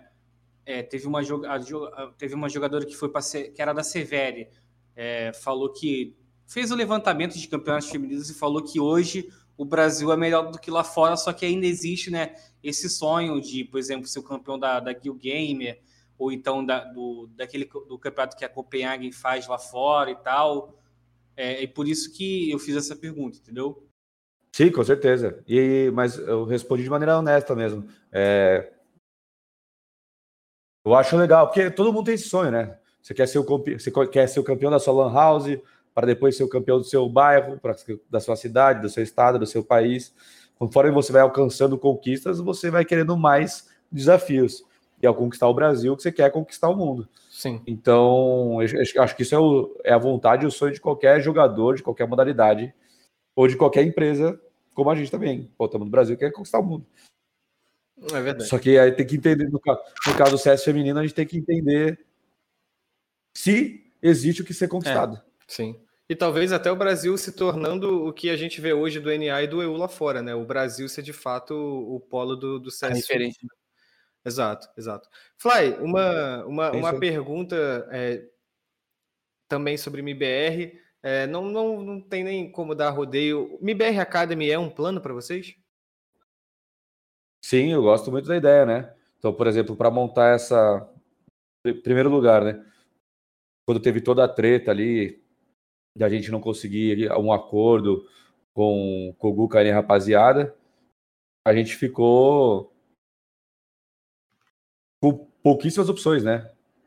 É, eu não sabia muito o que fazer ali. Então, quando, aí quando a gente fechou com, com, com a antiga Boom, também a escolha do quinto player foi bem difícil, né? Porque muitos jogadores com contrato, é, então não daria nem para testar, para você saber se vale a pena comprar o passe ou não. Infelizmente a gente achou, o Danoco, cara muito gente boa, é muito esforçado, jogando bem. Né? É, obviamente tem menos experiência que os outros jogadores, está evoluindo. Mas não é fácil. Então, nós queremos ter um sexto player, nós queremos ter uma academy, porque eu honestamente acredito que um as pessoas não conseguem para você ser campeão, você precisa dar seu 110%. E as pessoas não conseguem dar seu 110% todos os dias durante todo o ano. Então, essa é a primeira coisa. Você precisa de, então, ou seja, você precisa de mais pessoas para o seu time estar tá sempre dando 110%. Você precisa de mais pessoas. É, outra coisa é que existem dias e dias. Pode ser que um dia você esteja bem, performe bem, pode ser que um dia você não esteja performando bem. Então, você pode também ter a opção de trocar. Então, até quando eu vejo, às vezes, assim, a galera falando, ah, mas o MBR vai, vai, vai demitir os caras, vai trocar todo mundo de novo algum dia. A minha resposta é, cara, você já viu algum time de futebol, de basquete, ou que seja, que estão lá com as mesmas pessoas há três anos, cinco anos? Muito difícil, cara. Para não dizer impossível. E por que, que o CS tem que ser diferente? Você quer que você quer assistir cinco caras jogando que quando seu filho nascer, você vai levar o seu filho vendo aqueles mesmos cinco caras jogar com 60 anos? É isso? Então, assim, não tem muita lógica para mim quando isso acontece. É, acredito que é óbvio, também sou torcedor, né? Então existe muito uma questão passional, né? Pô, curto muito esse cara, sim, sou fã do cara. Só que, por exemplo, e, esse, e quando esse cara se aposentar, você vai parar de assistir? O nosso, o, nosso, o nosso ecossistema tem que estar preparado para que os times tenham torcida, não só jogadores. Porque senão, um dia isso tudo vai acabar. E todo mundo que trabalha com isso não vai, não vai ter, não vai viver mais disso. É isso, é isso que vai acontecer. É, o Carbone citou na né, MBR Academy, a gente pode pegar alguns exemplos que já estão funcionando aqui no, no, no, Brasil e até lá fora. A gente viu o caso do Honda ali na FURA, a gente viu agora a NIP também que pegou o menino da Academy. É, você acha, eu acho que eu conversei com o Pumba até, é, você vê que, querendo ou não, o Academy é o futuro das organizações, e aí seria do MBR também, de você meio que criar ali no seu, digamos, celeiro, né? Você ter aquele menino ali da base, como se fosse no futebol, sub-17, e aí você pega, em vez de ter que pagar uma multa milionária pelo jogador, você vai estar investindo ali, vai ser sua cria e assim vai. Exato. Não, hoje em dia, para você ter um jogador top tier é, brasileiro, tá falando aí de multas, cara, de 100 mil a 300 mil dólares. Pagar o quanto você paga de salário para o jogador no Brasil, aí você, com 100 mil dólares você faz um projeto por três anos é, então, é, fato. então, não vejo por que não, cara. É, dando um pouco. Só, só opinião... Desculpa, só, só o detalhe daí é que. interrompendo você de novo, desculpa. Mas, é, é, mais, um, mais um a mais. Derrubei minha bolinha aqui. Mais um a mais é, que também tem que ser também tem que ser jogadores conscientes que existem regras da qual ele não vai poder jogar um determinado campeonato. Então, você vai ter o Qualify da Blast, esse time, por muito bom que seja, não vai poder jogar o Qualify da Blast, porque o IBR vai estar jogando, o principal vai estar jogando a Blast. Lógico, então, lógico. Tem, tem que ser jogadores que tenham a consciência de que essa escolha é a melhor para a carreira dele, que ele vai se dedicar e que ele vai poder subir, que o time inteiro vai poder subir, algo vai acontecer. É isso. Agora que a gente tem que criar fanbase, né? Então, se o cara tem uma academy desde o começo, a gente está ajudando a criar fanbase, o cara ficando conhecido e tudo um mais. Influenciador, né? Exato, isso é, isso, isso é, extremamente importante, porque assim, uma, uma das coisas que eu vejo bastante a galera achando é que é a primeira coisa para a galera entender em relação aos, aos, times. Um time de esportes é diferente de um time de futebol, que é o que a gente está mais acostumado. Um time de futebol é uma associação, onde se eu for o presidente lá, e deixar um rombo de 5 milhões, não vai vir para eu pagar a conta. Vai acabar o meu mandato e eu vou, eu, vou, eu vou sair e vai vir o próximo que vai pegar aquela bucha. Numa empresa, se eu tomo uma bomba e dou um prejuízo, é meu nome que está lá e eu vou ter que pagar a conta depois. Então, uma empresa, ela, um time de esportes, é uma empresa com fins lucrativos. E os jogadores e torcedores têm como grande objetivo títulos. Sim. O, e uma empresa, uma empresa, é, um time, né, que é uma empresa, obviamente que ela, as pessoas que estão lá gostam de competir e tem títulos como prioridade. Mas título é parte do caminho, não é um fim. Você ganhar um título não vai fazer você ganhar mais dinheiro, até porque a premiação vai quase tudo para os jogadores. Então, o que faz você ganhar dinheiro são os patrocinadores. Então, você precisa estar tá, é, criando conteúdo, fomentando a sua base de fãs. E, e, nos esportes existe uma relação muito diferente do esporte tradicional, porque nos esportes, o Cristiano Ronaldo, por exemplo, pode ser patrocinado por uma Nike, enquanto a Juventus é pela Adidas. Mas nos esportes, os times ainda não têm essa relevância. Então, os jogadores é o principal ativo de imagem que o time tem. Então, quanto antes o time criar, se preocupar, criar essa imagem, se preocupar com isso, o, os fãs vão ficar mais felizes e o time vai ter mais sucesso. Tendo mais sucesso financeiro, podendo pagar maiores salários, dando melhor estrutura, contratando melhores jogadores e sendo campeão. É uma via de mão dupla, né? Exato. O, o, o Land falou aqui no chat, falou para bora criar uma associação de esporte, então, Fly.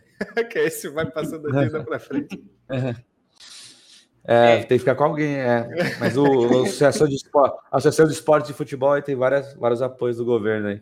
Quem sabe um dia, mas não sou a favor, não. É, falando sobre uma opinião sobre essa parte do, do substituto da Academy, não só para ter a competitividade, mas também um ponto que é, vem sendo bastante falado é, pelos profissionais da saúde, né, que começaram a trabalhar ainda mais com esporte eletrônico, é a parte da saúde dos jogadores, né, que nem, todo, nem o ano todo o cara vai estar 100% na questão de saúde, por exemplo. É, vai um jogador tá mal no dia, pegou, tá sentindo mal e tal, aí com sexto jogador pode ir lá e botar ele para jogar. Isso é importante também desse lado. Sim, com certeza. Que senão, senão o cara aposenta cedo, né? Muito mais cedo do que poderia, né? Então é muito importante a gente estar preocupado com a saúde do jogador, porque muitas vezes, cara, o cara tá com. Essa é a grande diferença. Você se machuca no futebol, você vai para fisioterapia ali, vai para o tratamento, departamento médico, o reserva entra, você pode ficar ali um tempo sem jogar. Óbvio que você queria estar jogando, mas você dá tempo necessário. E aí nos esportes, pô, você machucou o punho, você vai jogar, você vai ficar forçando, porque e você se esforça até mais do que você deveria de maneira saudável, porque você sabe que não tem outra pessoa para entrar no seu lugar. Pô, vou ferrar meu time aqui, eu vou jogar. Então é extremamente importante começarmos a criar o hábito de termos mais do que cinco jogadores nas equipes de esportes e ter, termos rotações e fazermos testes. É, teve o caso do Harvard até de lesão, né? Que ele jogou muito tempo lesionado e ele até falou aqui no overtime que ele se arrepende muito disso. E realmente é, é um sim, sim. bem necessário. É, Fly, não tem como a gente falar de MBR também sem lembrar é, do último acontecimento, né, envolvendo a, a antiga lineup. É, a gente, quando estava vendo de fora, aí eu vou dizer por mim, né? Logo naquele primeiro dia ali, aquele primeiro momento de impacto, você pensa, puta, velho, mas que merda, o que, que aconteceu, tal, você não acredita e até lamenta. Hoje, eu, eu, Carbone, é, para ser bem sincero, eu até entendo, compreendo e acho que sou até a favor da decisão que foi tomada, né? É, como é que vocês organizaram isso é, no bastidor? Foi uma coisa que pegou você de surpresa? É, essa mudança de line-up era uma coisa que não queria? E como é que foi a conversa, a negociação com os jogadores? Você já chegou a falar sobre isso com o próprio Kogu, né, na transmissão do Gaulês e tudo mais? Confuso, confusão, aquele, é, confusão aquele dia. Aquele aquela, dia foi uma confusão aquela... só. Mas depois e, conversei com o Kogu, a gente falou no telefone. Eu ia perguntar isso, eu ia perguntar isso, se vocês conversaram. Então. Porque, assim, a sensação que Pô, deu... Sou, eu, sou fã do, eu sou fã do Kogu, sou amigo dele há bastante tempo. Pô, eu ia, eu ia ficar muito e foi um dos motivos pelo. Eu tava, eu tava bem estressado, mas foi um dos motivos pelo qual eu mantive a compostura ali, porque foi, pô, se eu falar alguma coisa aqui, nunca mais a gente se fala. Vou ficar na minha aqui, pô, a gente, a gente troca ideia. Óbvio que a gente não é. A gente nunca foi, tipo, grandes brothers, grandes amigos, a gente sempre teve uma boa relação, assim. Sim. E, e, e continua tendo. A gente bateu. No mesmo dia ali, a gente bateu um fio ali e se resolveu. E, e, como é que foi para você? Você esperava essa decisão da, da própria line-up e contra a oferta que foi feita? É, era uma coisa que pegou vocês de surpresa totalmente? E também, sendo bem sincero, a, a sensação que deu para mim vendo a conversa de vocês ali no Gaulês é que o, o Kogu estava descontando talvez uma decepção que ele teve com, com a IGC e, e transmitindo para você, porque era você o rosto do MBR ali naquele momento. Né? Sim, acho que sim. Cara, é primeira coisa que eu. Já, você falou bastante coisa e eu interrompi de novo e eu já não sei qual era a pergunta. Eu entendi não, tudo que você falou, ter... mas o que exatamente você queria saber? Como é que foi o processo de negociação? Se ah, foi uma tá. coisa que pegou vocês de surpresa e, verdade, e tudo verdade. Mais. Obrigado. É, cara, não me pegou de surpresa porque a gente já vinha conversando. Eu estava entendendo que a gente estava muito longe do que eles gostariam, que eles acreditam que eles mereçam, assim. Então, não foi de surpresa. Mas eu acreditei que a gente fosse chegar num, numa, no meio termo, assim. Não, eu não esperava que acontecesse da forma que aconteceu. E era do meu interesse na época, né, que, acontece, que a gente Sim, renovasse. É, apesar de algumas pessoas acreditarem que não, porque a gente já estava assinado com a Boom, porque a Boom tem o Major, como se, pô, o Major, velho, o Major dá muito dinheiro, muito, muito dinheiro. Tá. Como se tivesse mudado pouca coisa também agora, né? É. E, aí, tipo, pô, eu sabia que as coisas iam mudar já, então não tem nada a ver, assim. É lógico que ter sticker dá dinheiro, tá? Só para quem tá assistindo. Ter sticker, ter sticker dá dinheiro, mas de longe não paga a conta, tá? É... Então, a gente a gente tava nas conversas, eu senti já do, do, do princípio que não estava não estava muito dentro das expectativas, que a gente estava distante. É, a maneira como, como a gente criou uma estrutura para chegar nos valores que eles gostariam era através de gatilhos de salário é, relacionados a, a colocações da HLTV, né? Porque a gente acredita que quanto melhor você está no ranking, mais fãs você vai ter, consequentemente mais patrocinadores a gente vai ter, então mais dinheiro a gente vai poder compartilhar. É, então foi nessa, foi, essa foi a estrutura oferecida não, eu vi que não, não deu certo. E, mas, cara, converso com todos eles, assim. Obviamente não na mesma quantidade, né? Conversar todo dia quase. Às vezes o outro aí a gente se manda uma mensagem, assim, mais o, quando precisa, às vezes tem dúvida tal de alguma coisa, até para poder ajudá-los aí a encontrar uma outra equipe. Estou sempre à disposição. Espero, cara. Eles se apresentaram muito bem o MBR quando eu os convidei. Fico muito feliz que tenham aceitado o convite. Sou grato ao esforço que eles tiveram e por isso desejo toda a felicidade do mundo deles e ajudarei com, com, como, eu, como eu conseguir. Sim. É, nessa confusão toda que teve, né, com a saída da antiga Line, é, a gente viu a comunidade, né, é, infelizmente, taxando bastante, até por, por não saber o que rola nos bastidores. E um, um dos discursos, né, é a falta da identidade que, que o MIBR não tem em relação àquela MIBR de 2006. É, numa entrevista que você deu é, lá para a ESPN, você falou de realizar mais eventos né, com a comunidade, mais eventos no Brasil com a marca do MIBR. E, esse, é, esse, esse plano é para é aproximar ainda mais a, a, a, comunidade do time e também para dar é, para voltar a dar a cara daquela, a, daquela MIBR de antigamente para essa atual?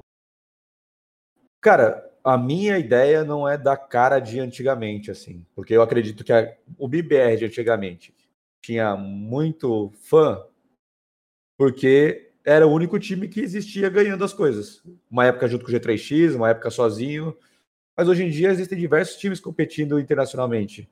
Tem Team One, tem Fúria, é, tem diversos brasileiros nos representando aí dentro do mundo do CS. Então, se você pegar e olhar lá para trás e perguntar o que o MBR produzia de conteúdo lá no passado era quase nada, né? Porque não tinha YouTube, não tinha rede social. Então, de fato, não existia uma aproximação com a torcida. Essa foi uma admiração que foi criada pelas conquistas que eles tinham, né? Pelo, pelos investimentos, pelo ótimo trabalho que eles faziam. Mas uma aproximação real com a torcida não existia. Um tempo depois, isso eu tô falando como fã, tá? Porque eu sou um grande fã do MBR, desde sempre. É, um tempo depois, criou-se o MBR, o MBR TV, é, tinha, tinha conteúdos em vídeo, tinha um, é, o site de notícias. que também aí teve uma maior aproximação, mas era quase que como uma Gamers Club GC Media, que era um ecossistema, não era de tipo falar da marca MBR, Sim. dos jogadores MBR. Então, se, na minha visão, olhar para o passado do MBR, não existia nenhuma atividade de aproximação com a torcida, senão queremos ser os melhores, ganharemos tudo e você vai gostar da gente por causa disso. É... Então, assim, hoje quero sim fazer isso, mas não é fácil. E todos os outros times também querem ganhar. Também tem jogadores jogando 12, 14, 16, 18 horas por dia. Não é só a gente. Então, garantir uma vitória não é fácil. É o que eu quero, é o que a gente trabalha para. Isso eu já falei diversas vezes para os jogadores, para a comissão técnica. É, é o que eu quero, estamos trabalhando para, esse é o nosso objetivo e é isso que vai me deixar feliz. Mas a gente não pode depender só da vitória. Não, não dá para garantir isso. Então, a gente precisa mostrar, é, ser um lugar onde as pessoas se sintam conectadas. Seja porque a gente vai fazer alguns conteúdos engraçados, os jogadores estão fazendo stream, já fazer campeonatos para poder estar tá junto da galera, eventos para poder estar tá junto da galera, quando tiver sair a vacina, quando todo mundo tiver vacinado aí. É... Então é mais esse tipo de esse tipo de iniciativa, podcast, é, vídeo para o YouTube. Então todas essas iniciativas são para que as pessoas se aproximem mais dos jogadores, que eles que são os grandes ídolos de verdade. E o MBR seja responsável por essa aproximação e, consequentemente, exista uma paixão e um amor pelo MBR, pelo que o MBR vem fazendo e pelo esforço que a gente está fazendo. É, essa que é a minha ideia, isso, isso é o que eu acredito. E, e o que, que eu espero né, fazer? Coisas que eu queria ler, assistir, ouvir quando eu estava do outro lado. Então, e, antes, e antigamente eu sempre queria entender como funcionava um time, como funcionavam os negócios. É por isso que cada vez mais eu tenho participado de podcast para falar aí, participar de conteúdo com a galera, que eu acho muito importante uh, que as pessoas se eduquem de como funciona o ecossistema, e mais importante do que isso, que eu faça aquilo que um dia eu queria que tivesse feito para mim. É, antes da gente ir para a parte da, da, é, das perguntas da comunidade, é, essa mudança da, da line, né, como você bem falou, foi uma mudança bruxa que vocês não esperavam. E mudanças bruxas né, geram medo, por mais que a IGC deve ter pessoas bastante capacitadas para gerar para aquele controle de risco, né? E no, o, no primeiro torneio desse novo MBR, né, que foi o CS Summit, a gente viu que as visualizações se manteram lá, lá no alto, né? Por exemplo, é, MBR contra a FaZe beirou a 150 mil espectadores e sem um gaulês, né? Que geralmente, é, geralmente é, potencializa, quadriplica esses números. É, saber que, que, as visualizações do MBR se mantiveram altas, mesmo após essa, essa troca, dá um alívio assim, o, o Fly? Por, é, ou acaba com. dá fim ao medo que vocês tinham dessa mudança?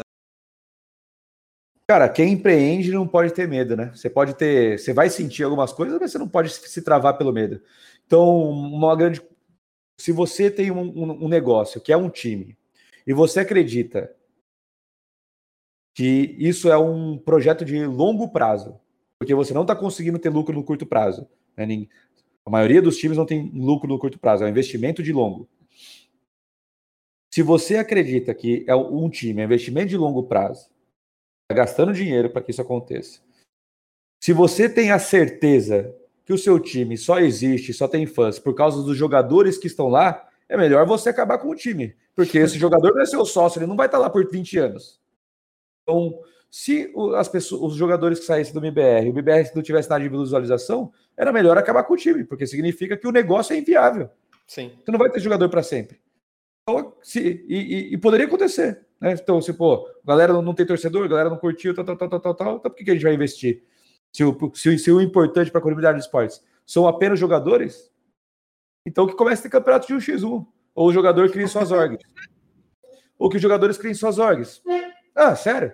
É, é, e aí o mercado iria, iria começar a atuar de outra forma. Mais pessoas iriam ver isso e tudo mais.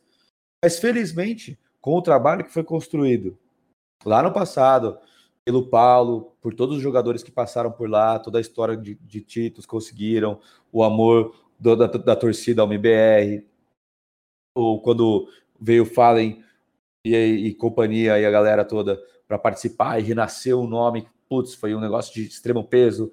Imagino eu que se tivessem sido outras pessoas, não teria o peso do que o MBR tem hoje, os fãs que o MBR tem hoje. A retomada do, do Kogu Kaine e companhia de mostrar ali que o MBR não era só o time do, do Fer Taco e da galera, né?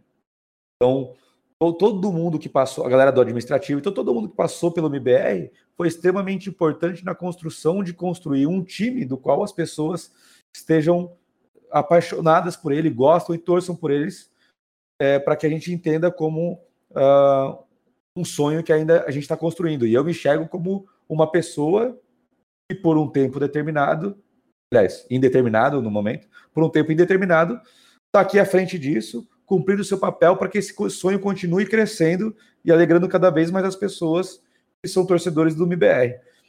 É... Mas que, cara, um time ele tem que ser maior do que qualquer pessoa, do que eu, do que o jogador, do que qualquer Exato. um. Porque senão nunca vai existir um ecossistema de esportes saudável onde pessoas possam sobreviver dele. Hoje, as hoje existem muitas pessoas que sobrevivem, sobrevivem desse ecossistema porque existem muitos investidores bilionários que acreditam que isso um dia vai dar certo. Mas se um dia esses investidores tirarem o dinheiro, eu não acredito que o cenário vá morrer, mas ele vai atuar de, ele vai atuar de uma outra forma. Assim como um dia eu fazia faculdade e jogava campeonato de final de semana. É, mas me dedicar 100% a isso? Talvez não. Talvez o jornalista vai estar tá fazendo, tendo que trabalhar em outro jornal, mas vai estar tá fazendo, é, trabalhando no, nos esportes, mas de uma maneira mais Sim. como hobby, né? Então é importante que a gente crie um cenário saudável. Né? E eu não estou falando isso para as pessoas falarem, pô, mas fala dinheirista, só fala de dinheiro. Não é isso. É importante que a gente aprenda. No Brasil, a gente tem às vezes essa cultura, ah, pô, o cara é rico ali, tá errado. O cara tem dinheiro, tá errado. Então, é importante que a gente entenda que o dinheiro move. Não se come amor, né? Você do dinheiro para comprar comida. Então, é muito importante que a gente comece a se educar cada vez mais de como o ecossistema funciona, como as pessoas conseguem sobreviver desse ecossistema, porque existem pessoas investindo, como eu posso fazer para que mais pessoas investam, como posso fazer para trazer mais resultados, porque eu quero que em vez de ter oito times profissionais, existam 50, que os salários ao invés de ser 5 mil, sejam 30 mil. É. Então, é isso, é isso que a gente tem que pensar. Fly, vamos. A gente falou lá no comecinho, é, a gente já está indo aí para a parte final do, do programa, a gente já ocupou você aí por quase uma hora e quarenta, é, mas eu em antemão já agradeço demais sua presença aqui. Mas vamos passar para as perguntas da, da comunidade. É, todas elas, na verdade, tem duas aqui, se eu não me engano, é, fizeram aqui no próprio chat da, da Twitch, mas a gente também fez lá na, no Instagram e o pessoal quis tirar algumas dúvidas com você. A primeira delas é do Bruninho, é, só uma que... pergunta. Opa. Uma pergunta. Quantas perguntas nós temos aí, só para eu saber quanto tempo demora para responder cada uma, que eu preciso sair daqui. Um, um Cara, minuto. cinco ou seis perguntas. Podem ser respostas breves, assim. Beleza. Não precisa se alongar, não. Pode ser papo aqui, um ping-pong aqui. Beleza, é, A pergunta do Bruninho. Ele perguntou se o Danoco é jogador permanente do MBR. Sim, o Danoco. Aliás, não porque ninguém é permanente, né? Não, nenhum jogador é permanente.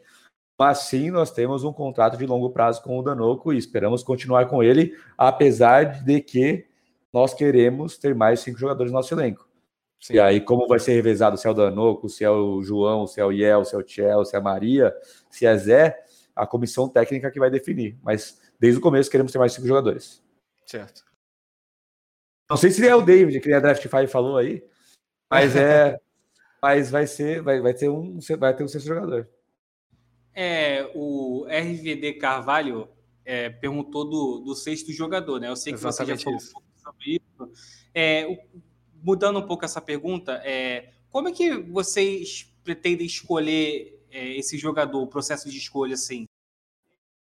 É a comissão técnica, né? Então, a pouco aí na AC vão escolher isso.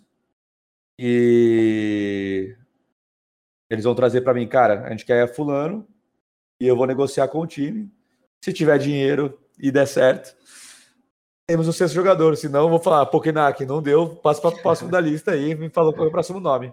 Esse vai é assim que a gente vai trabalhar. Mas eu não sou a melhor pessoa indicada para falar quem deve ser um, um quem, vai, quem deve ser um, um outro jogador ou qual é o melhor jogador. Tanto que no processo do Danoco eu não palpitei nada. Falei, ah, pouca, você é o cara que tá. Você é o técnico do time, você é o responsável pela comissão, você fala quem vai jogar no seu time. Não sou eu. Né? É... E, e é isso. Voltou, Betinho? Tá vivo? Não sei. Foi, foi? Voltou. Tá Voltou, voltou, Meu mic tinha morrido. Vai lá, tá, é, então, é, eu ia perguntar, mas meu mic resolveu não funcionar. Eu não sei se você pode falar isso pra gente ou falar é público, mas é, o, deixa eu só pegar o nome do menino. O RVD Carvalho também. É RVD Carvalho, isso. É. Qual, qual o tempo de contrato dessa, dessa nova? Não sei se você pode falar. Ou... Tempo de contrato a gente não pode falar, de valores, de termos de contrato a gente uma cláusula do contrato é não falar sobre os termos do contrato. Show. Agora, o Arnaldo quer saber aqui, a gente já falou isso quase lá no comecinho, mas ele tem uma pergunta um pouco mais direta sobre isso. É, se level 20 mais na GC é uma realidade, talvez um 21, como você mesmo falou, 25, Sim, 30? com certeza. Com certeza, é o que a gente quer fazer. Não sei se é 21, não sei se é 25, não sei se é 30, mas com certeza a gente quer fazer, criarmos uma forma de que jogadores que tenham atingido o seu limite de level no Gamers Club continuem se sentindo desafiados e recebendo conquistas por estarem evoluindo.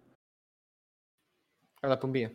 É, lá naquela live do, do Gal, né, o, o Kogu falou sobre Valorant e essa foi a pergunta do JJ Henrique. É, MIBR vai entrar no Valorant?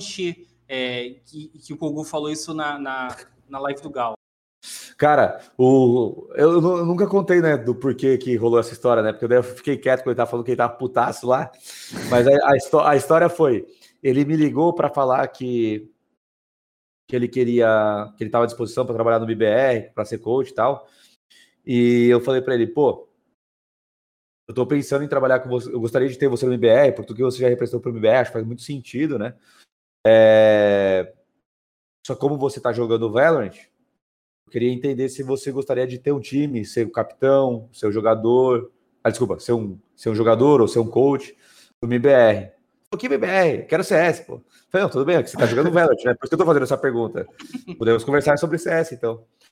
É, mas porque na época eu não tinha clareza de como seriam as regras da Riot, que hoje já estão definidas de que não se pode ter uma mesma duas equipes de uma mesma empresa. Então, como já existe a Immortals nos Estados Unidos, não teremos, enquanto existir Immortals nos Estados Unidos de Valorant, não teremos MIBR de Valorant no Brasil. Mas pode ter feminina. Pode ter, pode ter sim. Cara, as meninas aqui do CS, elas curtem jogar Valorant, né? Às vezes eu fico, a, a gente já entrou numa discussão de ser um time de FPS, mas vamos ter que. Ah, vamos ver. Faz isso, Igual né? a Dignitas, é isso que eu ia falar. É. Vamos ver como vai ser. Mas o é, Betinho Pumba, tem a pergunta mais importante de Não, eu tenho, mas ó, Pumba, Fly deu um gancho aí pra você fazer, postar amanhã no Vezone, ó. Fly diz que culpa da MBR não estar no Valorant da Immortals. Cadeira, mas é. Só pra poder fechar aí da, das perguntas, que essa foi a melhor pergunta pra mim, desculpa aí, perdendo um pouco da seriedade. O Italo GRMN perguntou aqui, Fly. Tá torcendo pra quem no Big a vida Brother? É leve, a, vida, a, a, vida é leve, cara. A vida é leve. Tem que ser. tem que ser. Tem que zoar também, pô. Não é só falar. Eu falo sério, mas quando eu tô falando sério, eu também dou risada. E é isso aí, pô. A vida, a vida é bela. Vamos aproveitá-la.